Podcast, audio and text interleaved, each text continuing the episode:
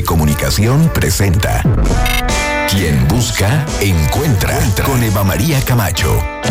El espacio ideal para escuchar buenas ideas que nos lleven a vivir mejor. Dilemas de pareja y de la soltería. Soluciones tecnológicas para la vida cotidiana. Arte y cultura. Música, literatura. Mundo de los placeres. Experiencias únicas. Te invitamos a que te quedes con nosotros durante la siguiente hora. Descubre la mejor versión de ti. Esto es Quien Busca, Encuentra, Entra con Eva María Camacho.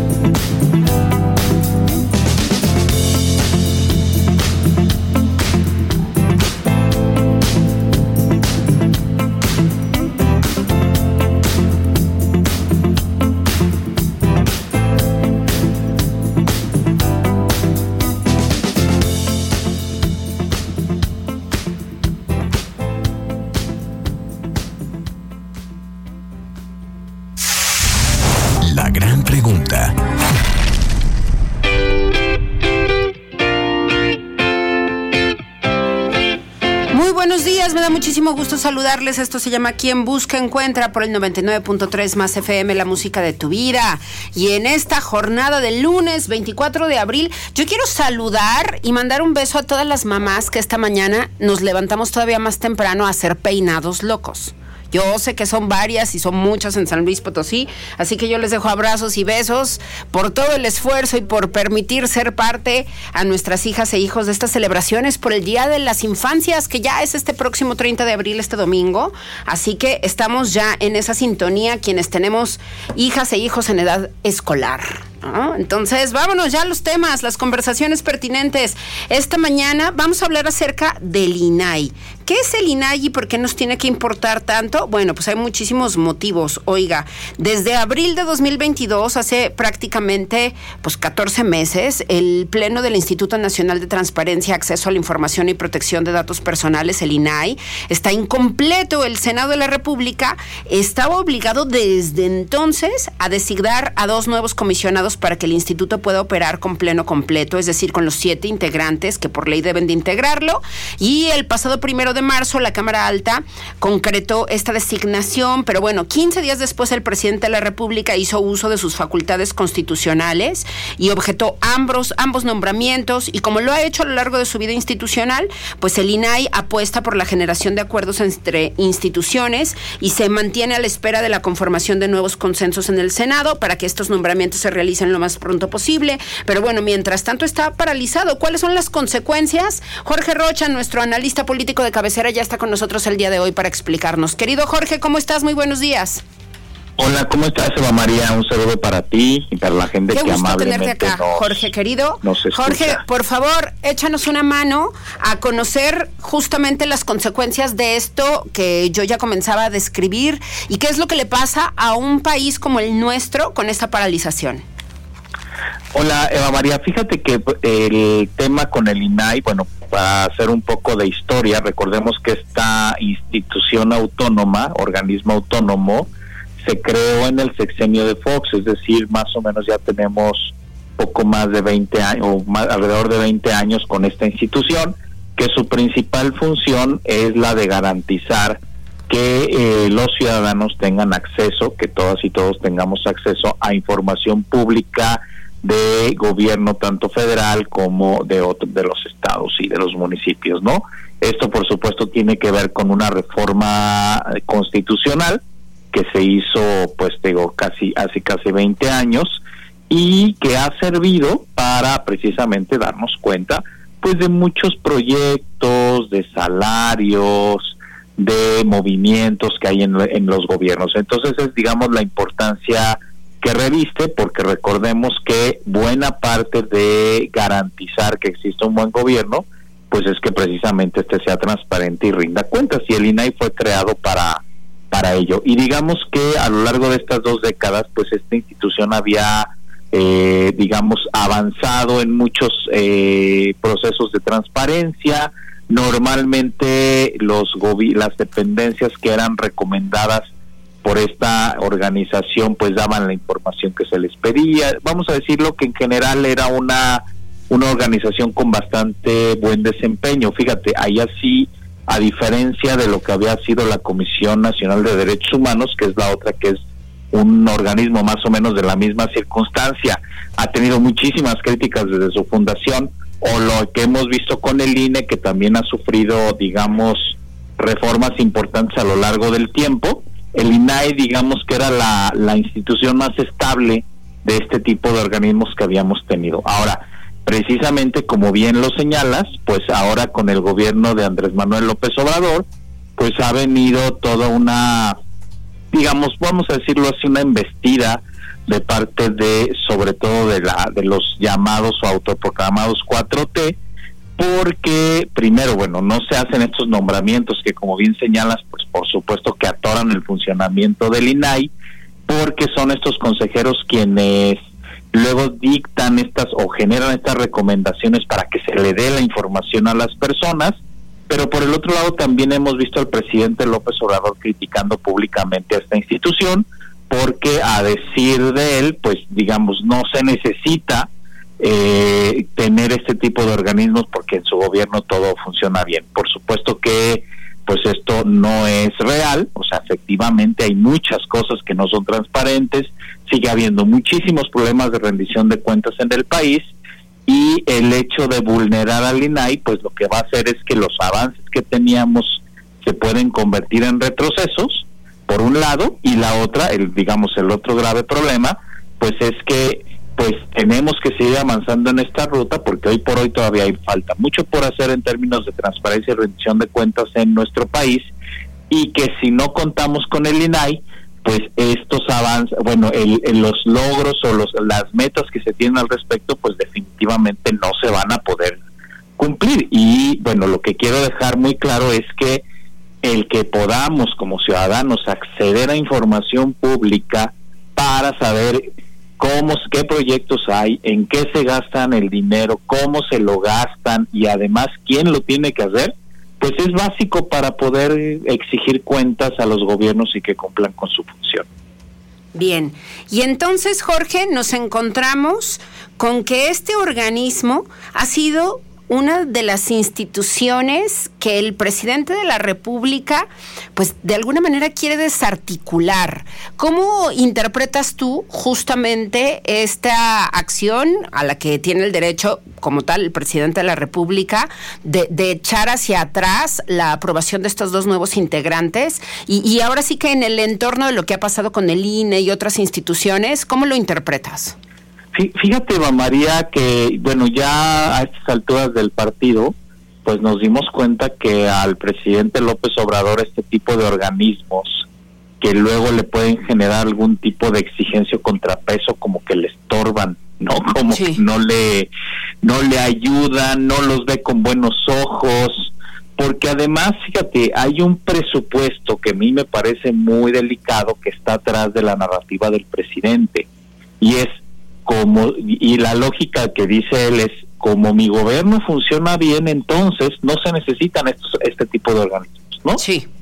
Ese es el gran problema. Y claro, si tú te das cuenta, por ejemplo, no hace estas críticas a la Comisión Nacional de Derechos Humanos porque ahí ya tiene el control del organismo a través de su presidenta que pues eh, eh, ella él colocó, ¿no? Sí. Este es el caso, pero en el pero a diferencia de lo que sucede en la Comisión Nacional de Derechos Humanos, tanto el INAI como el INE mantienen una línea de autonomía todavía bastante clara. Y esa parte, te digo, al presidente le incomoda bastante, porque presupone que su gobierno funciona bien. Y creo que hoy por hoy hay muchísimas pruebas, muchas pruebas de muchos ámbitos, que por supuesto la 4T y el gobierno de López Obrador pues tiene muchísimas falencias en muchas áreas donde no hay resultados sustantivos a pesar de que el presidente se empeña en decir un día sí y otro también que las cosas van van bien. Por supuesto que el presidente tiene una muy buena narrativa que genera mucho clic, vamos a decirlo, mucho match con buena parte de la población, pero incluso esta misma población que le tiene, digamos, afecto al presidente, reconoce que hay áreas donde las cosas no están caminando. Y uno de ellos es el tema de corrupción, ¿eh? que a pesar de que era una de sus banderas más importantes al inicio de su campaña y luego en, los primeros años de su gobierno, hoy por hoy no podemos hablar de avances en corrupción. Y el último caso, digamos así, digamos bastante sonado y muy preocupante, pues fue lo que se dio a conocer hace unos días de los ostentosos viajes del secretario de la Defensa Nacional, ¿no? Donde pues obviamente hay muchas sospechas de un uso indebido de eh, recursos públicos y precisamente el INAI sirve para eso, para vigilar que no se den ese tipo de prácticas. Bien, bien, Jorge. A ver, ¿qué tendrá que ocurrir entonces en las próximas semanas para remediar esta situación que además no se puede quedar así, sin definición? Pues mira, lo que tendría que hacer es que este proceso que ya bien señalabas que tiene un año de atrás, pues tiene que, avanzar. O sea, si queremos que el INAI este, empiece o funcione bien, pues se tienen que hacer esos nombramientos, ¿eh? así de sencillo. Eso es lo que hay que hay que avanzar y la otra que sería deseable, pero lo veo prácticamente imposible, pues es que el presidente respalde este tipo de instituciones que yo creo que ya a estas alturas del partido pues no lo va a hacer y lo que vamos a seguir escuchando el resto del sexenio en las mañaneras pues es un López Obrador que pues le gusta digamos vulnerar y golpear políticamente a estos organismos autónomos. Bien, Jorge, pues te agradecemos muchísimo tu colaboración esta mañana aquí en Quien Busca Encuentra. Te mandamos un abrazo y seguimos al pendiente de lo que ocurra con este tema. Muchas gracias. Gracias a ti y muy buena semana para todas y todos. Y antes de que te nos vayas, nada más tus redes sociales para que te sigamos. Claro que sí, mira, en Twitter me pueden encontrar como arroba Jorge Rocha Q y en Facebook como Jorge Rocha Quintero. Muchas gracias, Jorge, un abrazo de vuelta. Que estés muy bien, un saludo para todos y todos. Muchas gracias. Nosotros vamos a más música y más conversaciones, por supuesto, esta mañana, este lunes 24 de abril. Vamos con Daft Punk, Harder, Better, Faster, Stronger. Una gran actitud y un gran tema de estos franceses. Ya regresamos.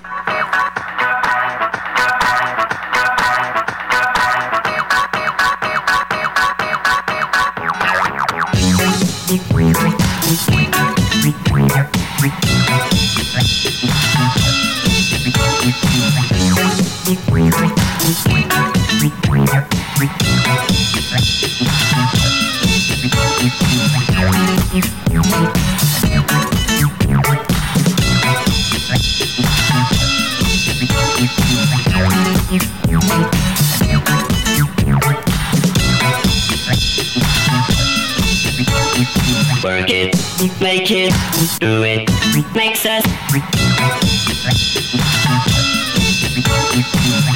harder, better, faster, stronger.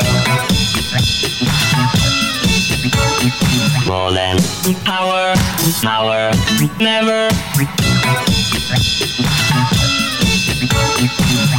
Ever after work is over. Work it, make it, do it, makes us harder, better, faster, stronger.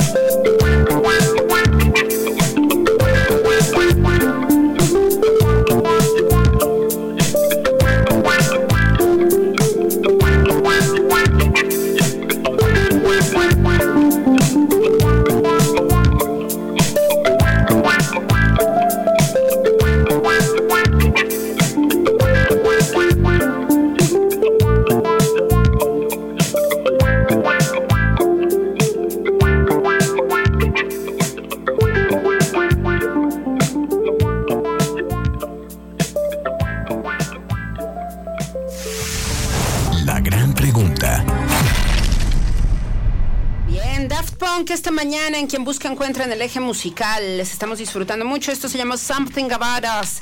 Y hoy tenemos aquí en el estudio A de MG Comunicación a Blanca Alfaro, ella es estudiante de la Facultad de Derecho, y también al doctor Juan Mario Solís Delgadillo, él es politólogo, porque nos ha encantado esto que han generado de un ciclo de cine que habla de política. Y está abierto a todas y a todos para que podamos disfrutar además en diferentes sedes de estos filmes que me parece sensacional que lo hayan organizado de esta manera y sobre todo que tengamos la posibilidad pues de, de, disfrutarlo también en otro ambiente. Así que bienvenidos, querido Juan Mario, qué gusto tenerte aquí en vivo con nosotros. Eva, un gusto saludarte a ti, al auditorio, es un gusto estar aquí en cabina. Tengo un tiempo que no venía a una cabina radiofónica, lo Oye, cual siempre es un, un gusto y gracias por el espacio. Gracias a ustedes, Blanca, ¿cómo estás? Bienvenida. Hola, muchas gracias por la invitación. Estoy muy feliz de estar aquí. Qué bueno que están acá. ¿Cómo surge la idea de hacer este ciclo de cine? La política va al cine. La política va al cine. La política va al cine, podríamos decirte, Eva, que nace de una inquietud que desde la maestría en gobierno y políticas públicas eh, teníamos para acercarnos a, a, la sociedad, para hacer una especie como de puertas abiertas, pero también de, de tratar de, de, que la gente pueda aprender un poco más de política a través de, de, de las películas. Sí. ¿no? Eh, hay muchos filmes que abordan temáticas eh, de corte político sobre procesos de democratización, sobre procesos de autocratización, eh, que son súper interesantes y sobre los cuales podemos aprender. Pero sobre todo le quisimos dar un cariz muy particular, ¿no? que sea política latinoamericana. ¿no? Yo creo que también es una manera de acercarnos a los países latinoamericanos, pero también a eh, producciones fílmicas eh, que hablan sobre asuntos de América Latina que son importantísimos y sobre los cuales podemos aprender en perspectiva comparada. Claro. ¿Cuáles son las películas que nos van a poner en este ciclo? Cuéntanos, Blanca. Eh, bueno, pues eh, como les comentaba el doctor Juan Mario, am, la intención es cubrir las los principales países de América, de América Latina, para que las personas interesadas en la política pues puedan acercarse de una manera más, más cercana, ¿no? Eh, algunas de las películas que tendremos son La Ley de Herodes, eh, No, de 1985, entre algunas otras. La idea es empezar con los primeros seis países de la región, algunos de los más importantes, y que las personas en una introducción, que personas expertas en los temas, pues van a poder explicarles antes de cada sesión. Entonces, pues la idea es que cada persona pueda conocer un poco más de la política latinoamericana. ¿Cómo se seleccionaron los filmes, Juan Mario? Esa es una buena pregunta. Son seis sesiones distribuidas entre el 11 de mayo y el 15 de junio. Sí. Vamos a estar proyectando en tres sedes distintas. eh, las dos primeras en el auditorio de Rafael Nieto del edificio central de la universidad. Luego Que tiene una magnífica acústica. A mí me Sí. encanta la acústica del Rafael Sí, Nieto. sí. ¿eh? Este, y luego estaremos en el Cinema 7B con nuestros amigos de, de 7B. O sea, por ahí. podremos ir al cine y tomarnos una cervecita al mismo tiempo. Absolutamente. Y terminaremos en el aula magna de la Facultad de Derecho, ¿no? O sea, son dos sesiones en cada, eh, en cada sitio. Y queremos justamente mover a la gente, ¿no? Que esté, que conozcan distintos espacios.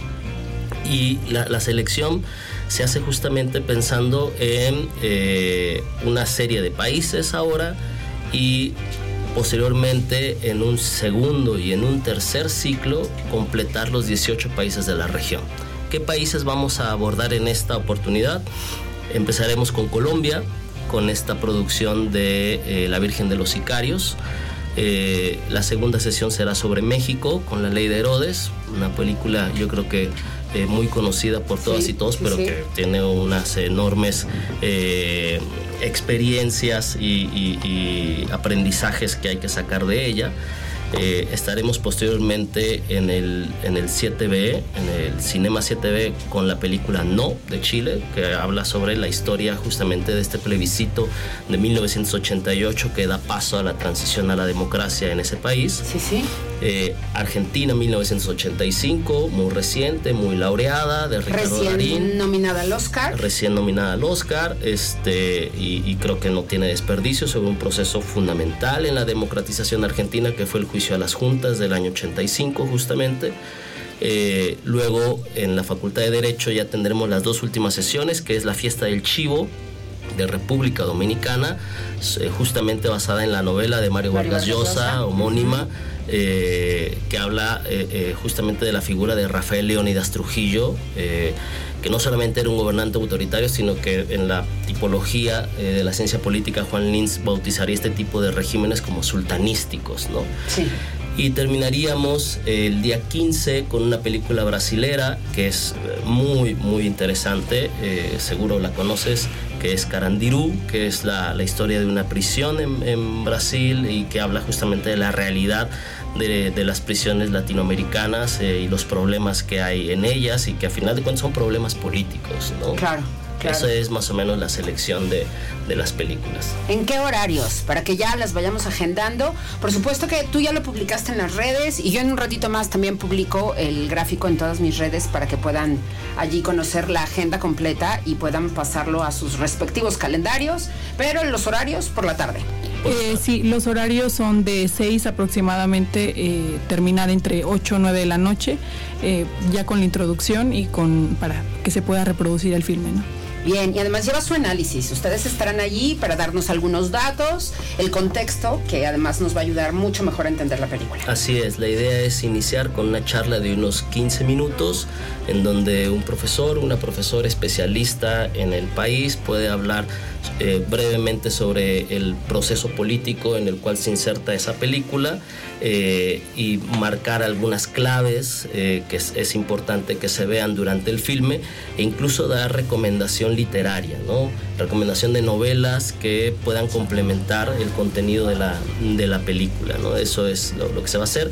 Se proyecta el filme y después del mismo tener una, una pequeña discusión entre los participantes eh, para intercambiar puntos de vista sobre, sobre lo que se vio en la película. ¿no? Bien, qué interesante, porque entonces se va a poder dar esta interacción justamente entre quienes asistamos y podemos realmente incluso hasta hacer preguntas sobre lo que nos encontramos allí, porque tendremos a una experta o a un experto que nos va a poder ayudar a entender mejor. Así es. Oye, qué bien, qué bien. Pues muchas felicidades. Ahí estaremos. De nuevo las fechas, por favor, para que las personas que nos están escuchando y también quienes nos están viendo en Facebook Live tomen en cuenta estas fechas que no se nos pueden ir, porque a mí me parece que además la selección es fundamental para cualquier persona que esté estudiando o derecho o ciencias políticas, pero también para todas las personas que estamos interesadas en saber y en conocer todavía más todo lo que ha ocurrido en América Latina y que de repente podríamos tener solamente algunas señales o algunos pasajes. Yo creo que esta es una fantástica manera de conocer mucho mejor nuestro continente a través del cine. Entonces, de nuevo, por favor, las fechas para que estemos al pendiente. Sí, bueno, nuestra fecha de inicio es el día 11 de mayo. Posterior tenemos el día 18 de mayo otra sesión, el día 24, el 1 de junio, el 8 y terminamos el día 15 de junio con la película de Canadiro. Bien, pues ahí estamos. Y ahorita en las redes subimos Sí. todo para empezar a darle promoción a esta oportunidad que, que yo creo que está padrísima, la verdad, ¿no? Yo les reconozco muchísimo y les agradezco que hayan venido acá porque eh, sin duda el cine siempre nos acerca a otras realidades y qué mejor que sea con este eje para podernos acercar todavía más a la política en lugar de decir fuchi la política como mucha gente de Claro. repente le escuchamos, ¿no? Yo creo que más bien cada vez tendríamos que relacionarnos más con este tipo de situaciones, porque finalmente tenemos esta hermandad y muchísimas cosas en común con todos estos países que ustedes nos van a presentar en el cine. Por ejemplo, con Carandiru, bueno, pues la situación de las cárceles en Brasil se parece muchísimo a la situación Sí, de, la ca- de las totalmente. cárceles en México. Y así vamos a encontrar con un sinnúmero de similitudes que también nos van a reflejar en nuestra propia nación. Y bueno, pues con el cine de Luis Estrada todavía más, con esta es. selección que han hecho para México. Sí, simplemente para terminar, Eva, y, y agradeciendo nuevamente el espacio, pues anunciar que, que es un evento de acceso abierto, es decir, no tiene costo, salvo para las personas que por la razón académica que, que deseen un certificado, pues ellos sí tendrían que pagar una, una cuota, pero en, en general la idea es que sea de puertas abiertas, el acceso es libre hasta completar los aforos, eh, así que los esperamos con muchísimo entusiasmo por ahí. Ahí vamos a estar. La política va al cine, este ciclo de cine que están organizando y que al que nos vienen a invitar el día de hoy el doctor Juan Mario Solís Delgadillo y también Blanca Alfaro, que es estudiante de la Facultad de Derecho. Muchísimas gracias, ya lo sabe usted, van a ser en el Auditorio Rafael Nieto, en el Cine de Club 7B y también en el Aula Magna de la Facultad de Derecho. Nos vemos, empieza el 11 de mayo y en nuestras redes, en todos lados, en unos instantes más, toda la agenda para que la apunten ya. Y ahí nos encontremos. Muchísimas gracias, por la visita. Eva. No, Muchas por gracias favor, por la invitación. Gracias por estar acá. Y nosotros nos vamos a más música. ¿Qué nos vas a poner? Night Vision. Night Vision con Daft Punk esta mañana. Estos franceses, híjole, qué pena que ya se disolvieron y que ya no hacen giras, pero si usted tiene un día la oportunidad de verlos en vivo porque vuelvan, porque ya sabe que luego las, las agrupaciones tienen sus recuentros, así que no se los pierda. Si usted los puede ver, no saben qué buen show da Daft Punk en vivo. Y vamos a ello. Esto es quien busca encuentro. Ya regresamos, no se vaya.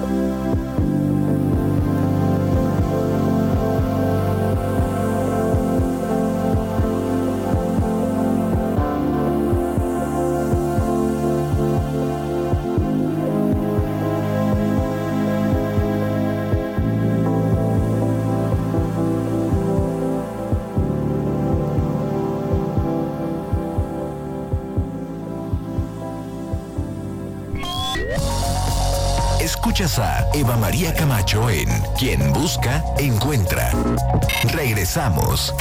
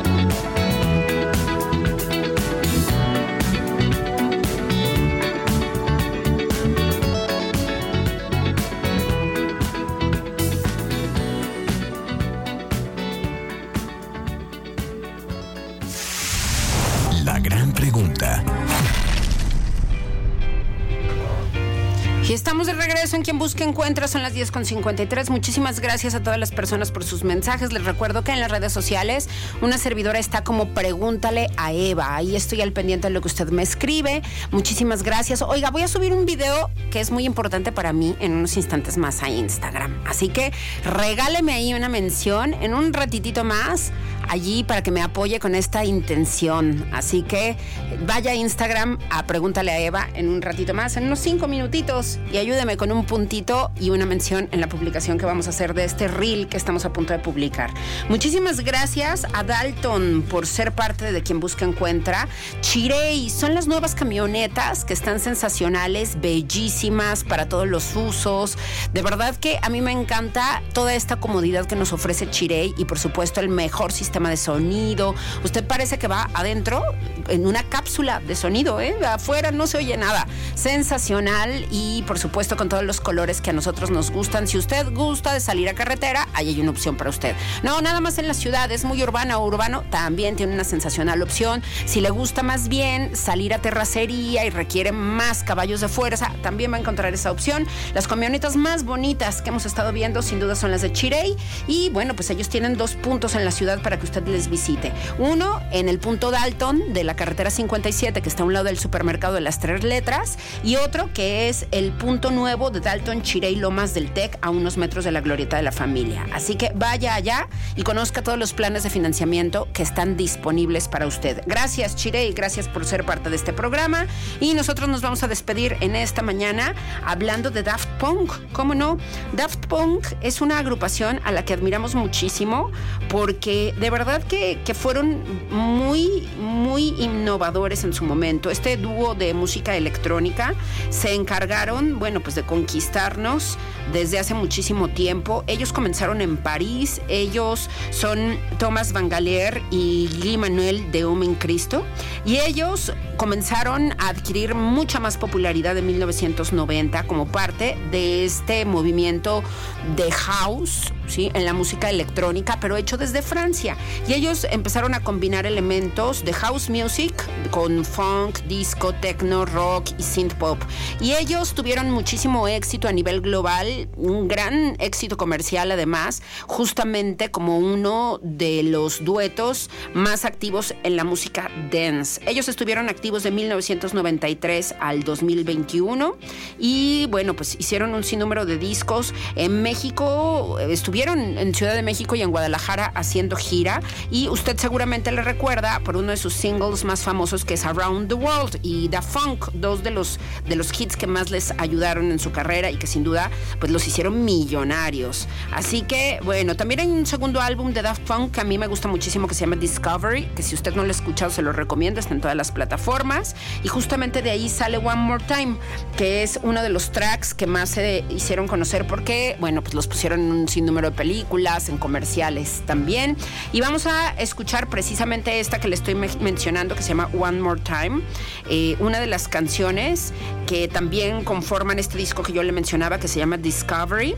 Es un disco que sale a la luz el 13 de noviembre de 2000 y que se encarga además de, de ahora sí que de consolidar el autotune que es este efecto que se hace sobre las voces para distorsionarlas un poco y hacer que todavía combinen más con el movimiento electrónico. Una canción que fue número uno en las tablas de éxitos en Francia y también en Estados Unidos alcanza el número 61 y bueno, vende nada más y nada menos que 8 millones de copias en su lanzamiento. Además es parte de las 500 mejores canciones de todos los tiempos de acuerdo a la revista Rolling Stones. Así que Stone, Rolling Stone. Así que aquí se las dejamos. Pásela muy bien, le deseamos una excelente semana. Aquí seguimos en contacto. Vaya, pregúntale a Eva en Instagram en unos cinco minutitos para que me ayude ahí con esta intención que vamos a publicar. Gracias, equipo. Muchísimas gracias a Jorge, gracias a Ale, gracias a Cristian, gracias a todas y a todos en MG Comunicación. Pásala muy bien.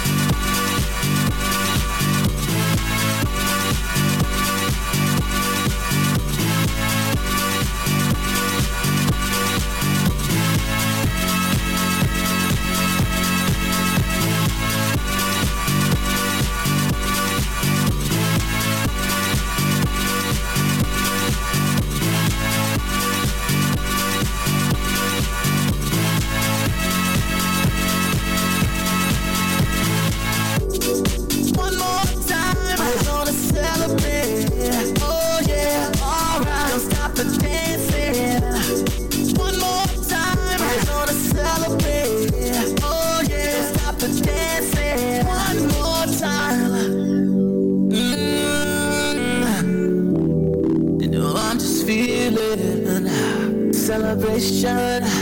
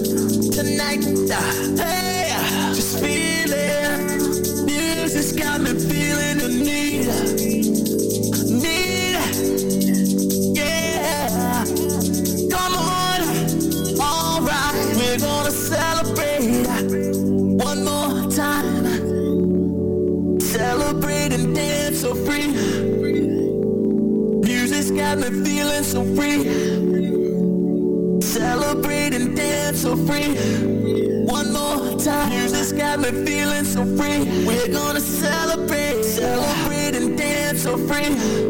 One more time. you just got me feeling so free. We're gonna celebrate, celebrate and dance so free. One more time. you just got me feeling so free. We're gonna celebrate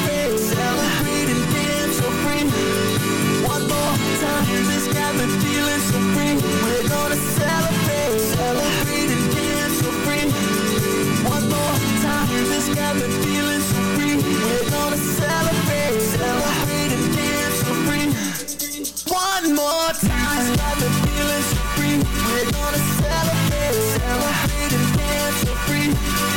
One more time. This got me feeling so free. We're gonna celebrate, celebrate and dance so free. One more time. This got me